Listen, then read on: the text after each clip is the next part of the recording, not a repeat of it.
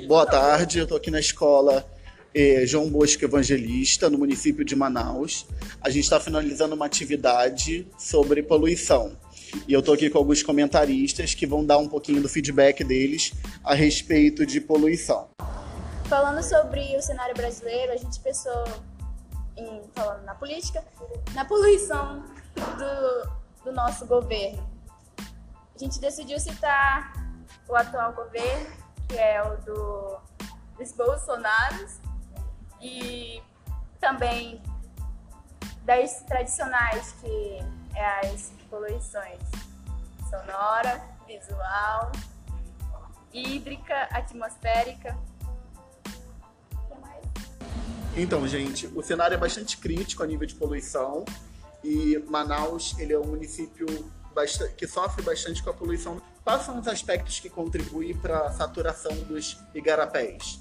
Quem polui os igarapés? A população, todo mundo, ninguém tem respeito pelos nossos rios e a maioria, desde criança, começam a sujar os nossos rios.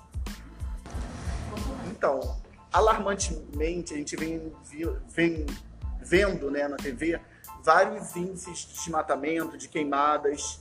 Você acha que as queimadas são realmente naturais, igual alguns políticos defendem? É, não, não acho que sejam 100% naturais, né? no caso. Alguma grande parte pode até ser, ou não também, como os políticos afirmam.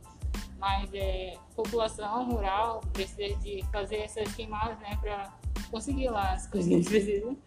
Mas acabam que eles perdem o controle disso e se alastra e acaba matando um bioma que pode viver ali, causando vários problemas no ecossistema, entre outros mais. Então, gostaria de eh, agradecer a presença de todos os comentaristas, encerrando aqui nosso primeiro episódio do nosso podcast sobre poluição.